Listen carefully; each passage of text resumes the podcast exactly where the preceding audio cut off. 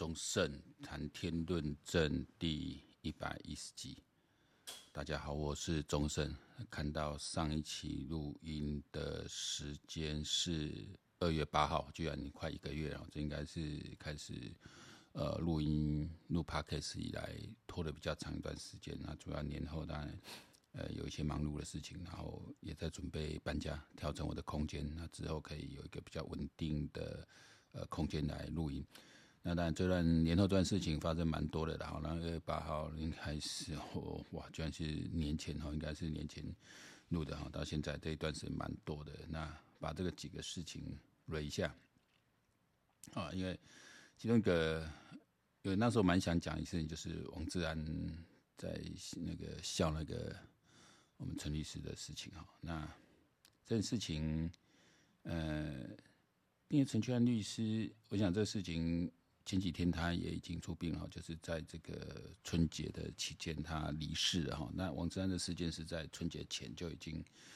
报了哈。那那时候有各种的说法啦。就我自己有上次有提到，自己心里想说，究竟我们脱口秀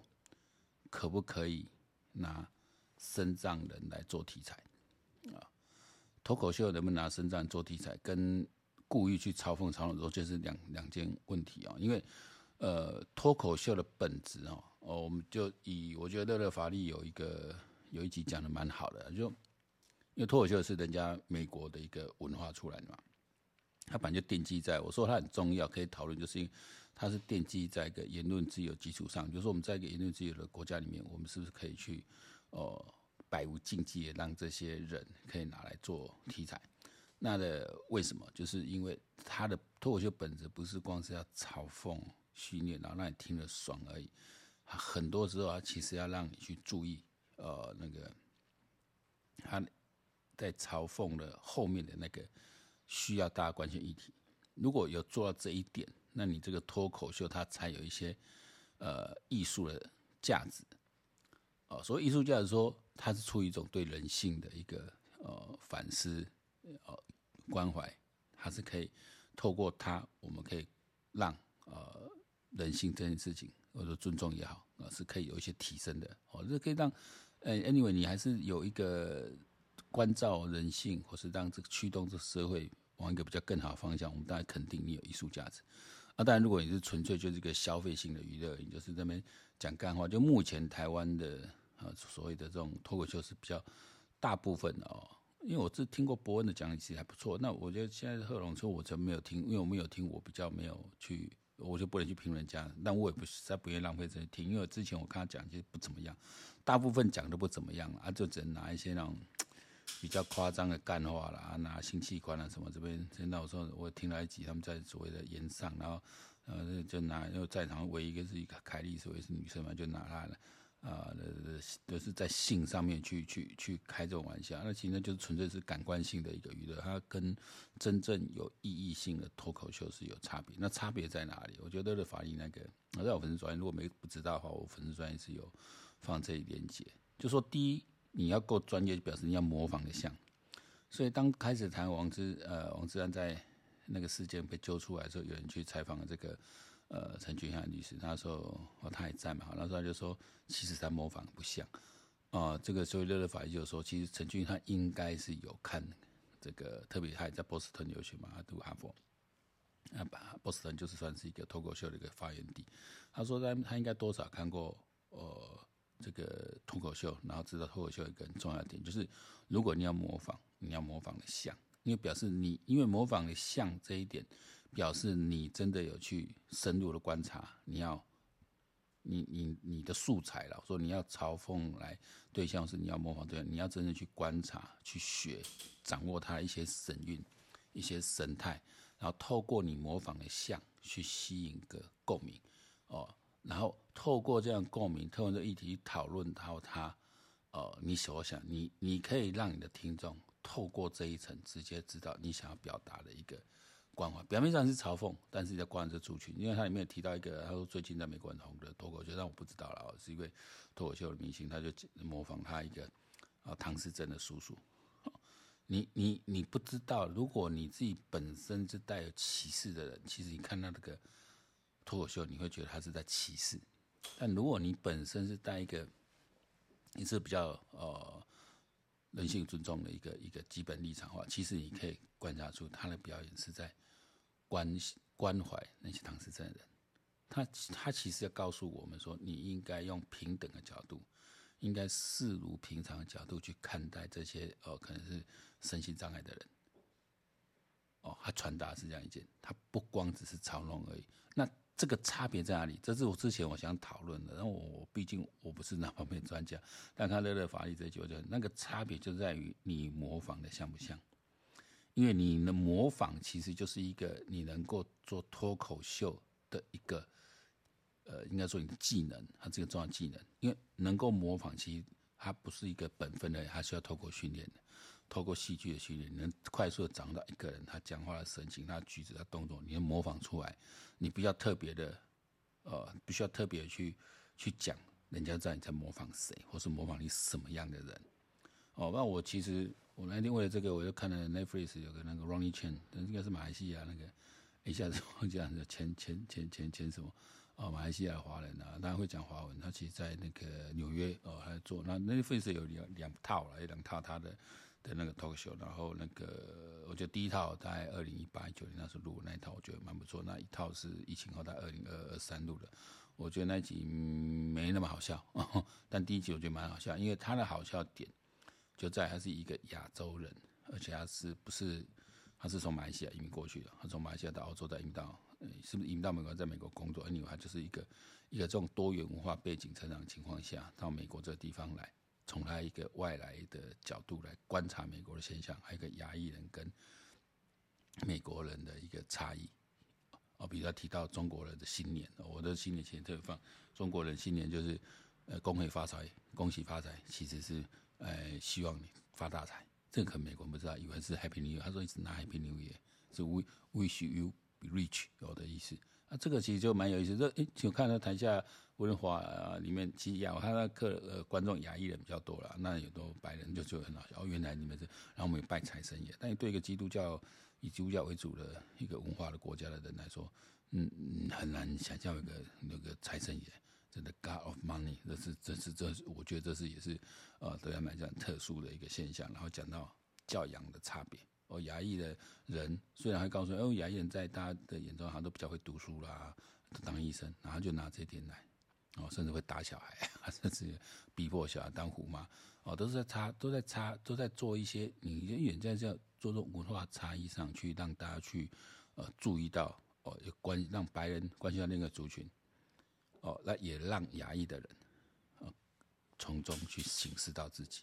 哦，我觉得像这种这种这样的一个脱口秀是，你可以，我觉得你可以看很多次，然后都每次觉得很有趣，然后觉得可以感受到后面的那个一生意，然后那个点就在于你演出的那个品质够不够，你是随意的模仿，乱模仿，把它当成跟朋友之间笑话来乱谈，然后把你你这就是说你在朋友之间来讲这个事情很无所谓，可以把它搬到舞台上面对面向公众的时候，对不起，你当然要接受质疑了。哦，这个不是言论自由问题，是你当然言论自由这样讲，然后另外就讲说言论自由，言论自由不会有人民之间限制言论自由。你讲说的，就像之前在剧本那节目讨论过，剧本你讲什么，我们反对你言论的人，如果来骂你、来指责你、来点出你的语语言论哪些不正确，如果有违法律，比如他直接哦人身攻击你，哦用用用污言秽语让公然侮辱，你当然可以告他，而且经目前来讲判例上都告成功。但如果人家没有，人家就只是去点出你的论述，你逻辑上的谬误，哦，你的认知上的错误，然后你就你就说那背后一定是是政党，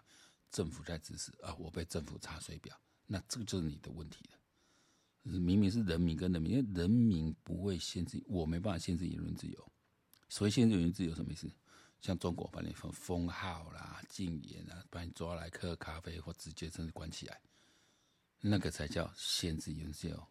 我们的国家在剧本他们这些人出生之前，我的那个年代就是在限制言论自由，没有人敢讲话。那我说那个时代，我记得清楚，到我国中、高中都还一样。哎，老师有在课堂上讲个政治两三句话，就要看一下窗户外，然后就说：“哎，那你们出去不要乱讲啊！我出去一概不承认。”哦，那个时代确实是如此，现在应该没有人会这样子哦。如果说说他们这年轻人可能没有不知道我们台湾是从众，没有言论自由一路走过来的，哦，你把它当做理所当然，因为我要怎么喷怎么讲都不可以来说我。那你们不知道，因为所谓也限制言论自由，那是指国家之和你之间关系，我们人民之间不会有影响言论自由问题。如果你被告了，那是你违法了。因为法律人要保障我们一个基本，就你不可以，你不可以辱骂我，不可以羞辱我人格，那是基本的哦。那那不叫言论自由，那就属于人权的哦，自己的一个名誉权的部分，那是法律上一个名誉权部分。OK，所以我觉得，既然这个那金山律师，呃，我很心痛啊。但是我在那时候看蛮多人心痛，也是那时候我觉得不想。不想来录这个话题啊，虽然我们这个是小众、非常小众媒体，但我觉得还是尽量不要给蹭热度。整个事件过后，我再来讲这个这个事情。我觉得，呃，把它做一个从王志安的事情导入，然后到陈俊安律师，我觉得，呃，但是我们讲说，我真是谈天论政嘛哈。我觉得像这样的人，我们觉得他成长过程这么的奇特，医生说他其实两岁可能就会走开，一直撑到现在哦，这样三十岁。然后可以在这么身体这么艰困的情况下啊，那么坚持的哦，拿到这么不容易的一个法学博士的学位，甚至考上美国律师，考上台湾哦，在在台湾就已经考上台湾律师，而且是以非常高分，然后在美国考上律，非常不容易，因为他你看他连翻页都没办法，还要靠他妈妈这样协助他读书。哦，这个就想到就，我觉得每个你你去想象，光想象的情境，你都觉得很鼻酸。那这样人来这个世间，我们谈天呢，从天道来看，他带这个世间其实就是一个呈现的，哦，他一定是带着业，他也带着命，带着使命来，让我们看到，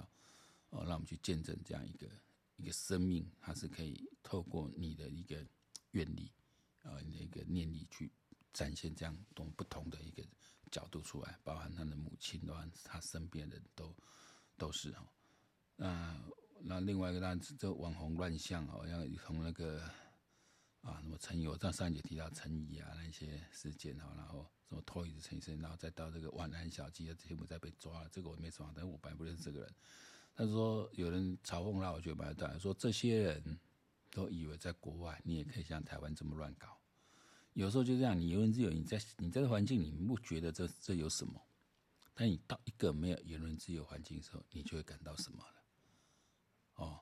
这个在台湾了不起，你说最最多什么？完最多违反自取维护法了，关人刚硬，嗯，就大就就这样子，甚至一般警察讲都都都，检察官可能都不会起诉你了，啊，就给你刺回了，对啊，哎呀，你会小心点。那我觉得，但是对应到最近另外一个黄姓的钟明轩哦，嗯，因为钟明轩这个人他有一个保护层。那他是一个，自他形象给他是个多元性别，他到底是第三性还是呃怎么样不知道，但他就是一个女装打扮的男生，他表现出来是一个多元性别，他实际是不是不知道？因为有的网红他就是想尽各种办法让自己能够跳脱出来。那对这种人的时候，我们对他言论的时候会比较，我在评论这种人的时候，我们会比较小心，因为如果你评论他。啊，攻击他，人家认为你是在对他的这个性别的这个多元性别的一个攻击，他也很容易，他这种人很容易上纲到这个层次。但这次他显然就踩到一个红线了。哦，你去中国玩当然可以，啊，你去中国是要谈一谈玩一玩，然后你说啊，中国言论自由。呃，我不不想评论他，因为这个很多人在讲啊，我觉得这个也没什么评论，就是说我们网红乱象，就是说让这些其实他本身很缺乏认知的，本身知识程度不。够了，逻辑论辩能力不够了，他可能就用一个形象，然后用一个感言，然后刚好考了一个机会，然后这样去去去去去跳出来，哦，让他有累积足够声量，这样子，甚至变成 KO，甚至呃，那什么一来选举才会纳纳拢这些人的一些发言，膨胀的这些人，结果他带给这个社会的一个印象是什么？那其实胡说八道。哦，就如大家看，就是就是在胡说八道。那这也是说，我我觉得这个这也牵到认知作战部分哦，因为沈伯洋老师最近也发表蛮多，就有点可以谈。真正认知作战是平常他看你是同一阵线的人，哦，就像王志安就像那种，他也会骂一骂，就是说他就说小骂大帮忙，骂都骂小事情，他小骂不是骂人，他想一些小事情，讲一枝枝节节琐碎，就像我们任何一个人都会对一些政府之之政，比如说我们都肯定，我相信大部分呃特别台派人都肯定蔡英文总统是很好总统，但是你看我还是经常评论蔡英文总统做的不到不对的地方，比如说我他沟通不足。哦，这一点是我一直一直在讲，我也认为整个民进党这一点是变成一个一个很大的一个缺陷的哦。那现在也慢慢去也看得出来，想要去补足啊。你这个其实蛮简单，你把任用的人去调整一下就好了，这没有那么的难哦。你看现在吴峥上线，像王义川上线，你看整个的气氛就会跟以前不一样。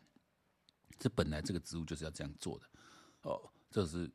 要改变不难。可当初如果你自己领导者你卡在一个点上面，你不想做改变的时候，下面的也不会想去做改变。说真的，我们不管在哪个政党、哪个组织，就像我们在这种中小企业里面一样，大家是养老板的鼻息在做事情，不是吗？哦，所以你你只要领导者，你的一个偏爱、你的喜好、你的偏向出现，大家就往那个方向去走。哦，这是组织上必然有的。就是说，在用这种这么好的总统，我还是会批评他。那何况说一般的所谓说你要做什么大内宣啊，什么大什么中宣部啊，什么这种这种这种人，他当然啊，平常点一下这一关那不好，可是，在重要时刻的时候，他一个转向，他真的拉拢了台派或自由派人的的的的的收视的收听的收听众、阅听众，然后最后在一个重要点上去转向一下，哎，就把人就就就会把你的认知去做慢一层一层去改变的。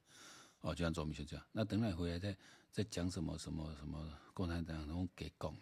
所以说，为什么说我们在特别年轻这一代，他们在吸收资讯，他们呃，因为我们是本科嘛，就说我们是专业的，是就是读这种法政出来，所以我们在这个论断上，除非你真的不认真读，所以不然你稍稍微概念建立的很清楚，你都容易辨识出来。可是一般人他不是。如果你本身缺乏这种法学逻辑的这种训练呐，哦，这种认知的一个一个培养，那你很容易就被这种这种带歪了。那所以作为执政党，作为台派，这我们这些 KOL，你要告诉他，就是反复的去把这些认知建立起来。哦，那这就是说，那特别要到教大家教大家去辩论说，怎么样的状况是属于认知作战。甚至我们要常去检视自己，我是不是堕入了对方的认知作战？这个就是要用思辨。但对一般人来说不容易啊，我觉得不容易。even 说我们啊，在很小的时候受过了这种比较专业的法学训练啊，但是你说如果你不是很持续的，你像一些读政治的，你们塔卡马西，嗯，顶高高啊，得赛。那如果你不是很持续在 upgrade 自己，你在持续观察，持续像我们这样做评论，如果在这种讲的过程中，其实就在自己的一个。内在对话，我我能够这样一开路，我没有简介一次讲到，就是因为这些问题已经在我的脑子里面去做一些哦内部的一个互相的一个一个辩论和一个形式，然后我才能够在这时候讲出来。这是需要透过内在的一个呃过程的啊，那一般人没有办法做到。所以说，我们如果有这样的训练，有这我们自己脑袋很喜欢做这样的事情，那我们就透过像 Podcast 也好，那。来做这样事情，所以最近我也一直认真在想，因为，呃，确实的，如果我要这样继续下去，希望把这个这件事情做得更好啊，那就不能再做一般公司上班，因为我们都一般中小企业里面上班，你去露脸会不太好哦。那呃，特别我们立场跟公司很不一样，或是我们不经常还是因为工作关系要进出中国的话，那。那不如我想，如果明时间到了，我就来办退休，那这个再改做自由业哦，比如说开 Uber 也可以，那 Uber 可以比较多的时间，也比较多的弹性啊，来做这样一个言论的一个传达哦。然后当然也你才有更多时间去做研究了哦。然后刚才讲到这个民进党说过去太不注重那这种言论市场中心，你看我这边看了一个讯息，就一月份。YouTube 赚最多是谁？苗博雅一百零七万，比馆长朱学恒要多。这个讯息非常重要，这表示我们绿营之间很缺这样能够提供内容的人。因为这种经商靠是抖内，不是广告流量，他是做直播要抖要要请人家抖内，这是靠抖内的。如果他可以维持这样下去的话，你一年要赚个一千万，进账一千万不难哦，不难。他甚至他节目，这我以以看我阿阿苗个性，他应该会投资更多，做更好。慢慢他就形成一个很重要的台派的意见领袖，他还不是民进党籍的哦。所以民进党可不可以做？当然可以做。这我一再讲，就啊，你弄的你弄的棒皮弄欧北共没有，这真的很重要，很重要。哦，你你你看，我之前也讲说，阿苗他的逻辑也好，哦，包括他的口条，他的整个态度也好，我觉得都是算是在台派里面的政治人物都是第一把交椅，哦，一等一的。哦，这个他不卑不亢，而且他一种他的那种的特质，我觉得，我觉得也希望让更多的绿营人可以愿意去做。然后另外我写一篇，为什么他去引用黄志贤话？其实黄志贤这种现在做，就刚才在讲这认知作战，平常时美米弄美台派公家，哎，他偶尔讲一句公道话，大家一直引述，哇，他一直引述，你都是在帮对方创造流量。这种人我就不用理，不用理他。哦，不用理他。那当然，偶尔他讲说，我们说既然他要认说作战，我们就反认知作战。啊，偶尔讲句公道话，我们去把它扩大。呃，表面是说，哎，你看人家黄志贤这么说，但实际上又在把他拉高，然后把他地位好像变得又比较中道。我真的觉得不必要去引用了。我真的觉得不必要，就是特别，如果一般我们网民去引用，那那你说特别绿营政治中不应该去引用，像这种对你们非常。呃，非常恶劣的人的话，他不需要。就像他说之前那个那个龟龟头李义，龟头义，哎，就是引用他的话，我觉得是完全是没有必要。其实那就是中了他认知作战了，好，中了认知作战，因为你认识的清楚，但是你传播出去的那一些接收到资讯的人，他不见得能够那么的清楚。然后再再讲一个，然后听王正明的这个抗弹板事件哈，那我大概那我。我会录这 Podcast 二八，就是乌克兰啊，说入侵俄罗斯入侵乌克兰开始，然后开始关心，一开始比较频繁国防议题，那就是说，台湾你要真正建立足够吓阻力的国防力量，最重要是你的后备力量要整个把它重建起来。目前已经完全颓废了啦，比如说目前呢，以前就很颓废了啦，以前那以前因为你现役的呃，你有兵役期长，你现役的人。有足够，所以你要挡第一级是还有一些能力，现在其实没有了嘛。你现在延长只剩一年，所以你其实兵力其实是非常短少。那你能够哦产生足够的吓阻，就是你的后援力量动员要起来。那这一篇就是说，美军要把他们的迷那个迷彩服啦、四级抗弹板援援助给台湾，然后给后后备军的使用。那说什么不符合国？然后这国防部发言人说这不符合国军使用。问题是？你我们现在动员库打开什么？还用高在重会洗台米给他更烂。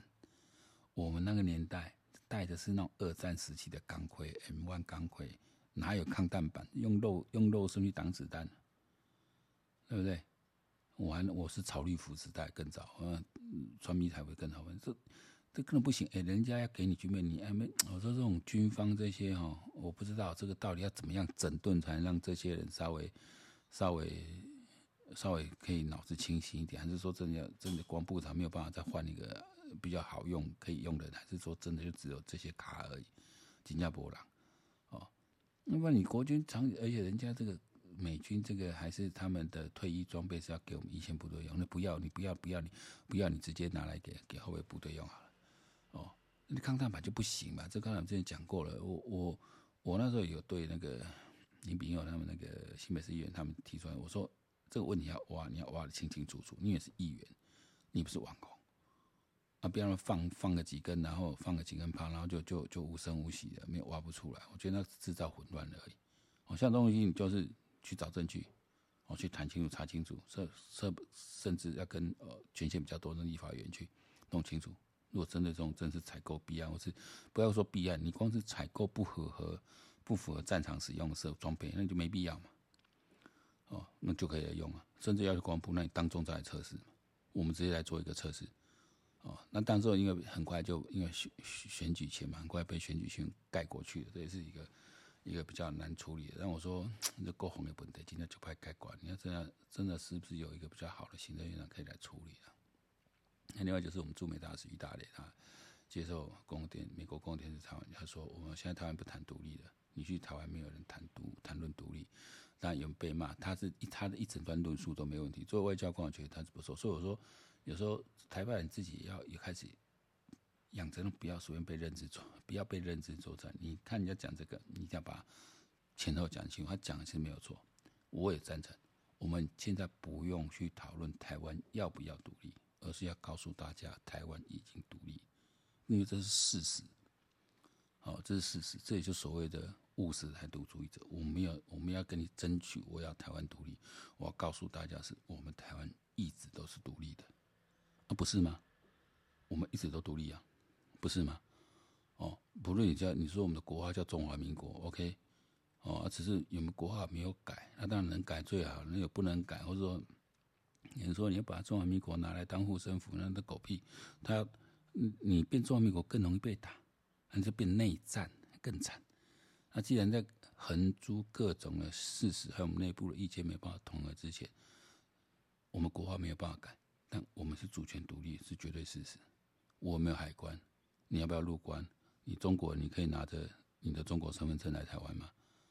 这只是这就是问题哦。所以我甚至觉得两岸条例这个都要去修改了，我觉得都要去修改。那就扯到最近的的中配的问题哦，这现在不像后讲我那中配里。你你你个你个你你别，我觉得今天有一个中中美年代是我差不多在念大学那时候就开始讨论了，两岸人民关系开始差不多那个时候出来，九零年代初的时候，其实我那时候我们学生时代跟老师讨论，就是把中配当做外配一视同仁就可以了。现在问题是中配它虽然期限比较长，还要拿拿到身份证期限比较长，但是它的权利是不一样的，哦。他他如果四年内，你四年内你可以拿中华民国身份证，你有投票权，你有付工资权利，可以，外国人也可以，但是你可以把你家的人什么什么一亲什么挖沟进来，通通不可以。我们不怕你中配，哦，可以拿到身份证，可以在台湾付工资等等等，你有那个本事你就来哦，你在那边工作你可以你就来哦。如果我们民主就不堪这么一击，因为你你人数有多少，你团员限量，但是他能够。拉亲带故的一个人可以再拉十个人进来，不要十个，拉五个人进来，几班变五班，咋班变五咋班，你的海啊！哦，所以这个东西你要去限制它。我们要限制的是你拉亲带故进来，哦，但如果你透过婚姻关系取得了，那可以。但是说依亲啊什么，全部都断掉。你可以来台经商，你可以来台哦拘留哦工作都可以，你只要有申请到都可以。但是你不会有身份证，最多可以拘留，你没有参政权。哦这个要把它分开，我觉得这个这个当然这个 立法院这个攻防战呢，我说一旦你国会你拿不到过半的时候，立法院也帮了，这个已经挡很久法案，马上会被这样冲起来，因为就对国民党绝对有好处啊，他叫专营统派这些中配的票马上给灌进去啊，哦，过去我们会天天想说啊，我他们来这里经过民主化被怎样，你卖公啊了，不要想太多哦，不要想太多，有时候要回到一个务实的一个。一个阶段了，哦，好，那今天之后我们的频率会慢慢增加，今天我们就先说到这边，把最近这一个月我没有偷懒、没有录的这个几个事件呢，做一个检讨。那下期我们开始针对这主题，我们再做比较深度的讨论。哦，终身谈天论证，今天到这里结束，拜拜。